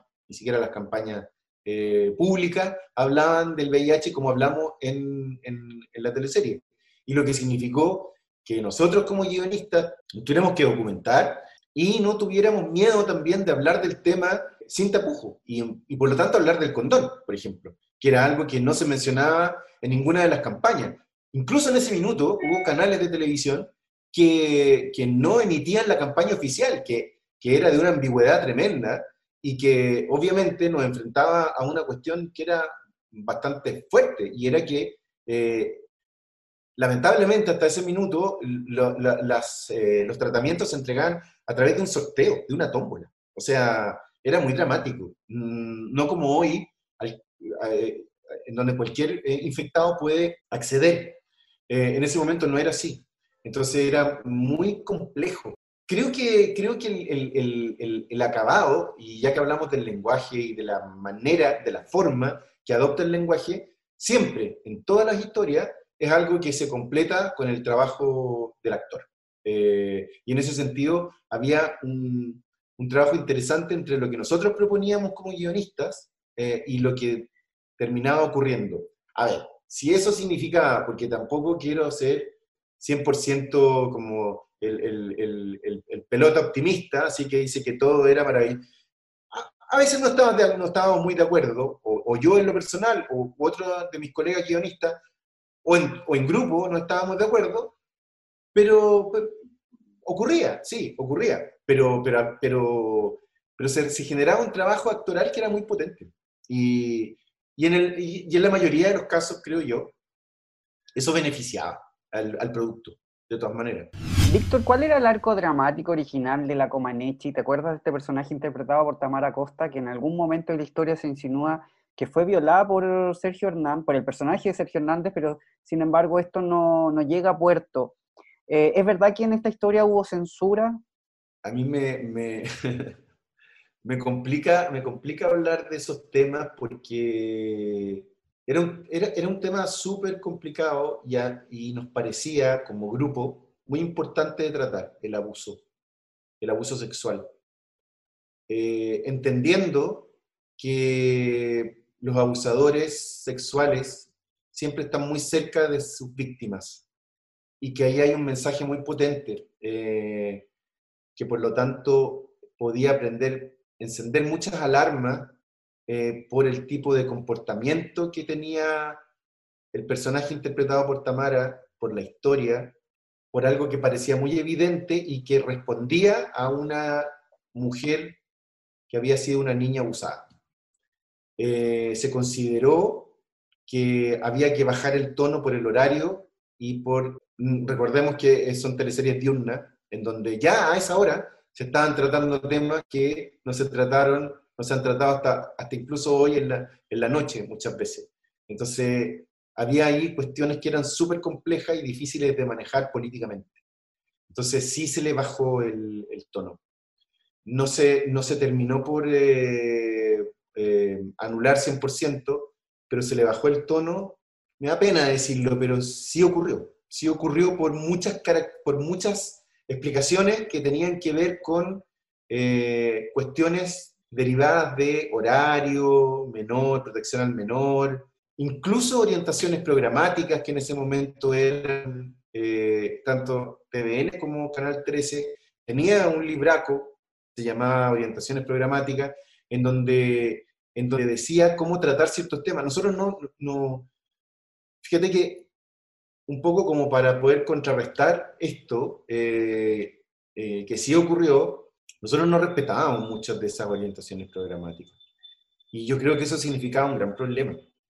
O sea, no quiero victimizar a Vicente ni decir, oh, él fue un gran héroe o, y la quena, pero ellos tenían que enfrentar al directorio. Yo nunca fui a una reunión de directorio, ni ninguno de mis colegas guionistas con los que yo trabajaba, me hablo de los grupos que desarrollábamos, nunca nos tocó ir a esas reuniones en donde tienen que haber pasado cosas bastante tensas y, deben, haber ocurrido, eh, y, se tienen que haber enfrentado a una disyuntiva también que, que, hasta hoy en día eh, eh, debe ser compleja, que, tiene que ver con algo que está teniendo un éxito de esa envergadura eh, y, que, genera ciertos problemas. ¿Cómo, nivelamos, cómo, tratamos eso? Me imagino que tiene que haber sido muy complejo. Y te lo digo muy honestamente, yo nunca me enteré. O sí, se le bajó el tono a eso, sí. Ahora, si estoy usando un eufemismo y a eso se le llama censura, eh, a mí me pasa que estoy en una en un momento de mi vida en donde quiero, quiero, estar, quiero estar lo más alejado posible como de la descalificación del trabajo de otros, de, y no quiero eh, enjuiciar a, ninguna de esas personas con las que trabajé. No, no me interesa, fíjate. Eh, no, no, estoy como tratando como de obviar todo tipo de enfrentamiento y de, no, no quiero, no, no, por una cuestión como personal, emocional de este momento, no quiero. Eh, entonces, eufemísticamente estoy diciendo bajarle el tono, pero si, si tú quieres, a eso se le tendría que llamar, no si tú quieres, o sea, se le tendría que llamar censura, sí, pero, pero se le bajó el tono. Sin embargo, eh, una de las historias de esta teleserie era la, mm, la, dueña de este circo, ¿cierto? La matriarca interpretada por Delfina Guzmán, que tenía Dos Amores, que eran interpretados por Luis Alarcón y por eh, Eduardo Barril. En ese sentido, ¿se les pidió bajar el tono a esa historia? Porque, bueno, esta historia se mantiene hasta el final. No, no lo recuerdo. Lo que yo vi en esa historia, cuando, la, digo verla así como espectador, me, me, encantaba y no se encantaba a todos porque yo recuerdo que lo hablábamos, que como la, la libertad que tenía esa mujer para ser como era. Y además la interpretación de la delfina es impresionante. Ella, veo de repente escenas ahora que, que, aparecen de repente en, en, en, el Twitter eh, o en el Instagram, eh, personas que, que, están permanentemente eh, publicando escenas de, de Olga I. Y es muy interesante cómo ella, no solamente ella como mujer emprendedora, como empresaria, como matriarca, sino que también como mujer. Eh, la relación que tiene con la tuerta Rita. El otro día veía una escena cuando estaba conversando con ella, que era su enemiga, pero cada cierto tiempo tenían unas conversaciones de mujer a mujer. Era súper importante. Yo creo que, yo creo que eh, en ese momento no, no, no, había, no había como un, un énfasis puesto ahí, pero yo creo que también era súper importante que los equipos particularmente en ese equipo, de alguna manera paridad. Entonces, eh, mujeres escribían también. Y era muy importante la voz de esas mujeres. Ahí estaba Nona Fernández, perdón. Estaba la Nona Fernández eh, y estaba María José Galleguillo también. Entonces, creo que éramos, no, recuerdo si había otra, otra, otra mujer. Espero no ser injusto con eso. Pero creo que eso súper importante. Y creo que cualquier equipo hoy día tiene que tender a eso. Eh, equipos grandes de guionistas deberían ser, eh, tener ese, eh, incorporado ese concepto de la paridad, sin duda. O sea, no, ni pensarlo. En el 2004, Víctor y su equipo de guionistas escribieron Los Pincheira, una series que debía volver a conquistar a la audiencia luego de la derrota de Puertas Adentro por el fenómeno Machos. ¿Recuerdas que el villano Martín Ortúzar era más malo que el Natre? Al final de la historia se muere Matilde el Solar, interpretado por Tamara Costa. Eh, ¿Por qué decidieron matar a la protagonista específicamente en esta teleserie? ¿Y cómo se toma la decisión cuando un producto es tan exitoso como Los Pincheira, como Pampa Ilusión, en donde también moría el personaje de, Francisco Melo, Manuel Clark? Eh, ¿Cómo se toma la decisión de matar a un personaje en producciones tan exitosas? Se resuelve dentro del equipo guionista y se le propone al director. Es un giro dramático propuesto por el equipo guionista. Y yo creo que esos giros dramáticos son siempre interesantes, cuando están justificados, cuando tienen... Pero, pero es algo que se discute al interior del equipo de guionistas. No recuerdo exactamente las circunstancias, sí recuerdo, era un personaje, era un personaje que sufría muchísimo era un personaje, era un personaje lleno de, ideales, de ideas, de, proyectos que no había logrado llevar a cabo por haberse casado con ese tipo de hombre. Eh, representaba a una mujer que, había sufrido eh, y que sufría permanentemente y que además eh, vivía el amor Em, de manera clandestina. Es bastante cercano y, lo estoy como tratando de reconstruir en mi cabeza a medida que te lo estoy diciendo. Creo que para nosotros era muy cercano como a una heroína romántica, eh, en el sentido de, de, la literatura romántica, en donde el sufrimiento se ve coronado con la muerte, pero la muerte considerada como un gran momento de libertad. Entonces, en ese sentido, la muerte tiene otro, otro, otro significado. Eh, y yo creo, espero no equivocarme, creo que lo pensamos así. Creo que la muerte para ella era una, una salida de heroína romántica y un, el, el, momento en donde se iba a poder liberar y se iba a poder por fin eh, enfrentar en otra dimensión a una plenitud, visto desde una, un ideario romántico. Víctor, Los Pincheras es la última teleserie dirigida íntegramente por Vicente Sabatini. En Los Capos él se ausenta por un viaje a España y desde cómplice en adelante él asume como director de programación. Hablemos un poco de Vicente. ¿Qué opinión tienes del trabajo de él eh, y si volverías a trabajar con él? Sí, claro que sí. Bueno, Vicente creo que es un creador muy potente. Eh, una para mí, para mí fue muy importante desde que empecé a trabajar ya con él, luego de, de, la primera oportunidad que me dio Jorge Marchán, em, empezar a trabajar con Vicente, eh, construyó mi carrera como, como, como guionista y la de muchos otros guionistas que hemos trabajado con él también.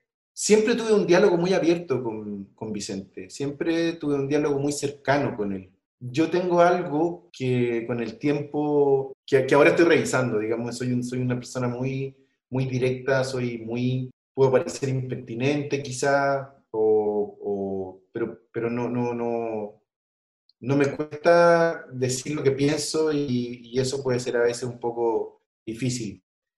Pero Vicente siempre toleró esa característica mía que además yo fui desarrollando con el tiempo a través de procesos personales, psicoanálisis. Eh, Vicente siempre toleró mi, franqueza, eh, siempre toleró mi, Siempre me toleró a mí, siempre me toleró a mí Víctor Carrasco como, como persona. Y, y, en ese sentido, y ahí me distancio de, del trabajo maravilloso que hicimos en grupo en todas las teleseries, yo tenía una relación con él que en algún momento era solo nosotros dos conversando. Eh, y en otro, en otro momento el grupo completo conversando con él y yo como parte del grupo también. Pero al margen de eso, a mí me parece que Vicente siempre tuvo una visión de su trabajo, tiene un punto de vista que a mí me parece que es fundamental y lo desarrollaba, lo desarrollaba muy fiel a sí mismo, siempre fue muy fiel a sí mismo, muy fiel a su, a su manera de pensar, muy fiel a su, a su manera de ver la vida eh, obviamente no siempre estábamos de acuerdo. Siempre hubo espacio para discutir. Siempre hubo espacio para intercambiar.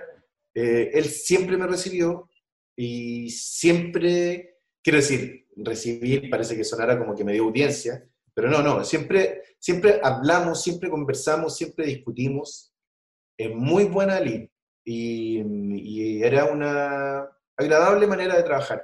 Yo creo que él es un gallo que que tiene mucho que aportar todavía, y que, y que tiene una visión potente, súper potente de su trabajo. Es un tipo que se formó además en, la ya mítica escuela de, de comunicaciones de la, de la, Universidad Católica, que, que fue brutalmente cerrada eh, luego del, del, golpe militar, y creo que eso se notaba en su y además tuvo una formación previa, tuvo algún tiempo en la escuela de historia, fue, iba a estudiar historia.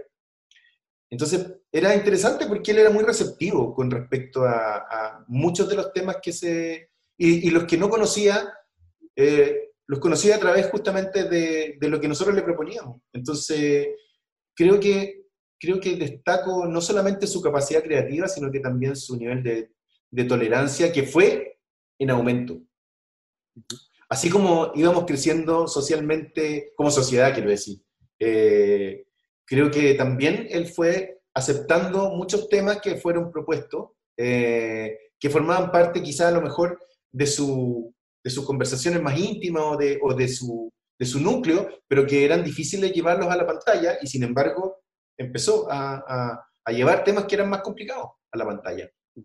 Como por ejemplo eh, la pareja homosexual interpretada por Luis Alarcón y José Sosa en Puertas Adentro, una pareja que vivía en una toma. Mira, yo creo que esa es una de las parejas más lindas que yo creo que eh, hemos escrito como equipo eh, de guionistas. Hablaban de un amor muy, un amor maduro, eh, que se había enfrentado a todas las dificultades y que las seguía enfrentando. Y eso se hablaba en la historia. Además, interpretado por ellos dos, que son dos grandes actores que uno podría pensar que dos actores como ellos podrían negarse, podrían haberse negado en ese momento, porque como tú bien dices, hoy es un, es un tema que incluso se destaca también en, en, los resúmenes que se ven de la, de la historia, pero en ese momento no era un tema, no era un tema muy, muy bien visto. O sea, algún actor podría decir, no es el caso ni de, ni de Luis Alarcón ni de Pepe Sosa, pero quizá otros actores podrían haber dicho, esto me puede, puede perjudicar mi carrera, puede, puede, no sé, eh, sembrar dudas con respecto a mí. Eh, ellos hacían esa escena magistralmente. Entonces era, yo la recuerdo como una de las, hay unas escenas de amor, sobre todo cuando ellos deciden separarse, por, creo que el personaje de José lo propone, eh, por las dificultades que están enfrentando, una de las escenas más lindas de amor que, he visto en, en las teleseries en las que yo participé.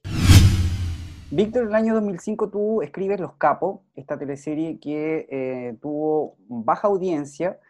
Eh, ¿Qué aprendiste de este fracaso, Víctor? ¿Fue difícil enfrentar esa teleserie?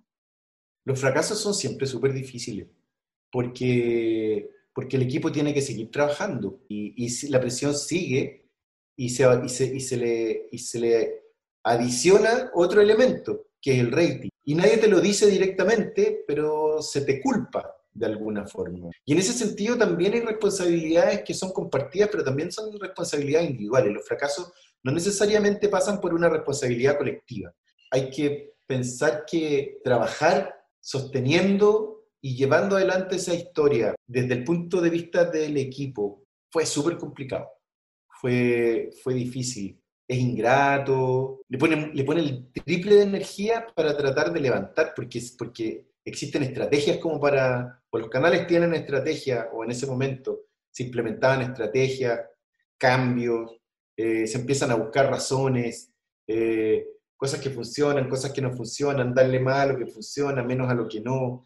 Y ahí empieza un, una forma de trabajo que no es particularmente muy agradable, la verdad. Y, y hay que hacerse cargo. Lo recuerdo como un, un momento difícil, pero, pero también había un equipo súper, súper bien cohesionado nos apoyábamos harto y, nos, y apretábamos la guapa nomás, porque había que seguir hasta el final. No es una teleserie que se acortó, eh, como ocurre con otros fracasos. Pero había mucha confianza en un comienzo, había una, una historia que quizá, mira, y no es porque quitarle, quitarle eh, responsabilidad a la historia, que obviamente tiene, tiene un grado de responsabilidad. Creo que con, mejor, con mayor presupuesto y con una con una producción más grande, que no era la posibilidad en ese momento, creo que la historia habría funcionado mejor. Hay un ejemplo brasileño, Terra Nostra, que hablaba de inmigrantes una mega producción. Quizá podría haber funcionado mejor si hubiese tenido esa cantidad de millones de dólares que puede haber tenido Terra Nostra u otras históricas de O Globo que han sido épicas y que han, eh, han mostrado el tema de la inmigración eh, desde una perspectiva quizás más espectacular, por decirlo de alguna manera. Esta era más modesta, pero tenía otras dificultades también, eh, que yo creo que le jugaron muy en contra. Hablemos, Víctor, de cómplices, se decide finalmente alargar. ¿Cómo te tomaste el alargue? ¿Cómo se trabaja un alargue en teleserie? ¿Lo pasaste bien haciendo este alargue de cómplices? No, lo pasamos mal. Eh, porque el equipo, un super equipo, un super equipo de guionistas, se cansa, obviamente que se cansa. Es difícil. Yo veo ahora lo que está haciendo el equipo de verdad de oculta y digo, son superhéroes simplemente, o sea, son Marvel directamente. Es muy agotador y, y aunque se hace en muchas partes del mundo, en ese momento para nosotros no era muy frecuente que eso ocurriera. Fue difícil, pero, pero hubo un súper buen espíritu, entraron personajes nuevos. No sé si benefició la historia, que para mi gusto era súper interesante. La historia, y podría funcionar hoy día incluso. Creo que esa historia también podría funcionar hoy. Pero, pero la largue significó, de alguna manera, exigirle demasiado a, la historia y creo que estábamos todos cansados. Eh, no fue, particularmente yo no recuerdo lo que opinaban mis colegas, pero, pero particularmente yo estaba cansado y yo sentíamos el cansancio, recuerdo. Lo recuerdo, recuerdo, recuerdo algunas conversaciones en donde hablábamos del cansancio, entró, tuvieron que entrar más guionistas al equipo, fue complejo. No sé si se habrá repetido, no, sé si se ha repetido eh, que un guionista jefe se haya hecho cargo de tantas teleseries eh, año tras año, porque tú venías de Pampa Ilusión del 2001, El Círculo Montini, Puertas Adentro, Los Pincheiras, Los Capos, Cómplices, seis, seis teleseries. Eh, hoy en día no sé si... No, no pasa, no pasa tan frecuentemente, pero en ese tiempo, eh, como habían marcadamente los dos semestres, dos, dos equipos de actores que eran bueno, se, dio una buena relación con Vicente, creativa y personal. Entonces, claro, es verdad lo que tú dices. No es tan frecuente que ocurra. Fue agotador, fue súper agotador. Cuando pienso en, los muchos, en las muchas satisfacciones que vivimos como guionistas, eh, también pienso en el agotamiento que sentía y que no, no dimensionaba no dimensionaba mucho. Me acuerdo que sí paré un año, pero no era suficiente eh, eh, en términos físicos y mentales. Provocaba un desgaste emocional también que era súper heavy. En el 2008 se emitió El Señor de la Querencia, la primera teleserie nocturna escrita por Víctor. Esta producción marca la llegada del guionista al equipo de María Eugenia Rencoret. Eh, ¿Cuál fue la principal diferencia que notaste del cambio de mano? ¿Cuál es la diferencia entre Sabatini y Rencoret? Son muy distintos, pero a mí me parece muy sintomático que sean dos de las personas. Voy a decir algo que le va a molestar a mucha gente. Yo creo que son los dos directores de teleseries súper potentes. Eh, sé que hay, no los conozco, no he trabajado con ellos porque, porque ya estoy distanciado hace rato, pero, pero me parece que tanto Vicente como la Quena tienen un sello personal tan fuerte, una impronta tan fuerte, son personas, son, son personas tan fuertes, tan definidas, que, que por algo aportaron lo que aportaron, dieron lo que dieron, mostraron esa mirada que es muy distinta y que, y que a mí me pareció súper refrescante conocer a la Quena como directora. Me gustaba, me gustaba el ímpetu, me gustaba nuevamente en, en un mundo súper machista, súper machista, estaba esta mujer jefa con voz, con una voz muy fuerte, eh, en el buen sentido, eh, que tenía que lidiar con mucho prejuicio, que tenía que lidiar con, con mucha discriminación, pero que se imponía porque así como Vicente tiene un temple eh, de deporte como, no sé, de la Catedral de Gaudí, ella, ella también. Son muy distintos, muy distintos. Les, interesa, les interesan quizá a lo mejor, no temas distintos, porque yo creo que se juntan en muchos temas, pero sí la forma, la mirada. Vicente y la que hombre-mujer, o sea, ya de partida desde ahí hay miradas que son obvias, digamos, que, que eh, suena un poco como, como majadero decirlo, pero, pero fue, fue para mí fue conocer a una directora completamente distinta a Vicente, pero que como además ellos habían trabajado juntos en algún momento de su vida, había cosas que yo lograba reconocer. Y fue una muy buena experiencia. Víctor, eh, ¿esta teleserie la pudiste escribir en su totalidad antes que saliera al aire? ¿Se te pidió en algún momento alargar a El Señor de la Querencia a propósito de su éxito? ¿Sabes que fue súper raro para nosotros, como equipo de guionistas, escribir sin ver?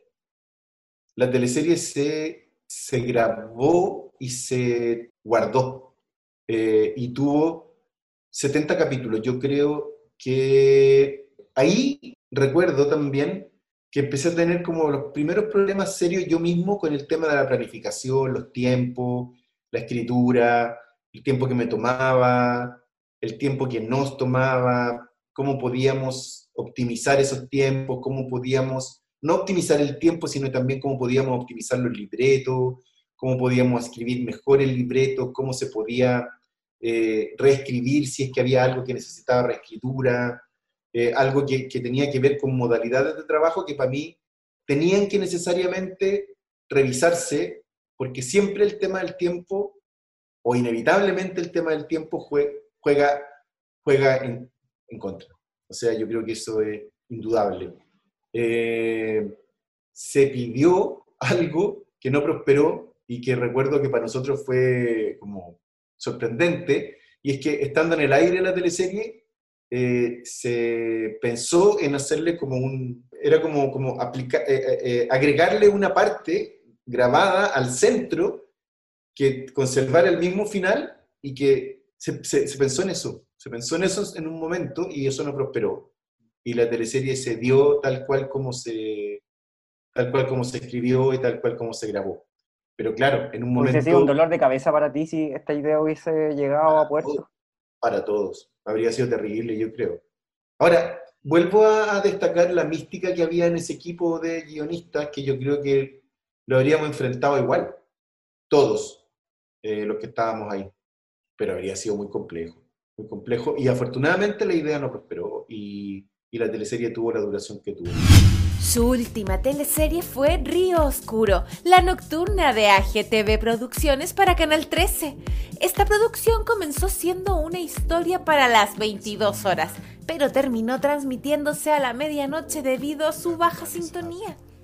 ¿Crees que modificar la esencia de lo que es la telenovela chilena le jugó en contra a esta producción? Me refiero a plantear proyectos híbridos entre teleseries y series. Ahí es lo que significa a la historia, es lo que significa a lo que ocurrió con la historia, el responsable soy yo. O sea, yo ahí no puedo decir, es que el equipo, no, el equipo estuvo 100% entregado a hacer una historia que yo propuse, que el equipo participó obviamente en eh, aportar a que esa historia, que era un híbrido, eh, funcionara lo mejor posible, pero eh, todo lo que significaba esa concepción híbrida venía de una idea que yo había imaginado desde hace un montón de tiempo, con temas que,